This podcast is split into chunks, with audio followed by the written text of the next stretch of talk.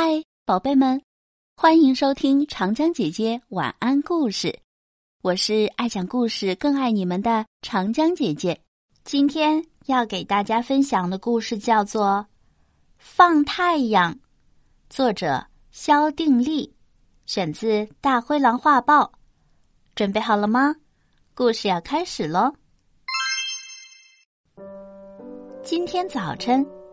太阳感觉跟往常不一样，不光是风大，天上还飞着一些从未见过的鸟。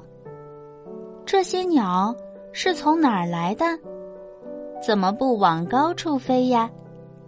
太阳手搭额头，聚精会神的往下看，看不清。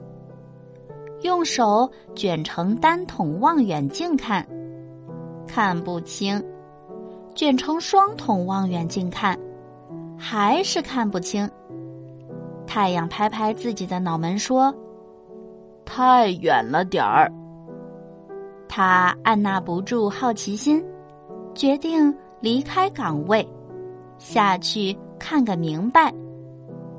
近了，才知道那些鸟是纸做的，是孩子们在放风筝啊。孩子们在地上跑着，欢叫着，不知道有多高兴。太阳不明白了，又不是真的鸟，怎么会让孩子们这么开心？连那些大人也跟着大呼小叫呢。这时，正好一只大老鹰风筝飞过来，太阳马上伸手抓住，想看个究竟。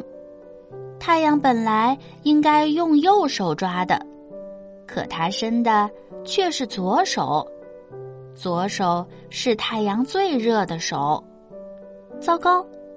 太阳的左手一碰到风筝，风筝就被烤糊了，碎成片片，在空中飘。太阳赶快换右手，可是已经太迟了。太阳。捏着风筝线，不知所措。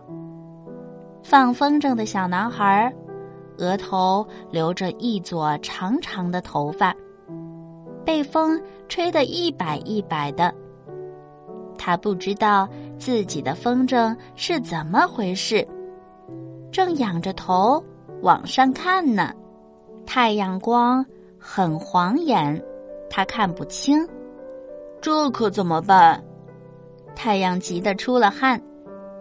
忽然，小男孩拉着风筝线跑起来，他想看看他的风筝到底在哪里。太阳赶快随着男孩的风筝线跑，男孩越跑越快，太阳越跟越紧。太阳跑动的时候，后面拖出一道金灿灿的光芒。看呢，太阳风筝放太阳了。孩子们都被空中奇异的景象惊得欢叫起来。哇哦，把我当风筝了！呵呵，只要孩子们高兴，我就当一回风筝。太阳兴高采烈的往前跑着，所有放风筝的小孩儿。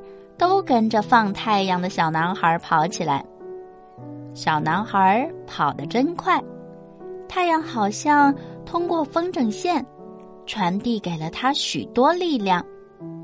太阳边跑边乐呵呵的想：“呵呵，今天当了一回风筝，感觉真是不一般呢。”好啦，小朋友们，今天的晚安故事就到这了。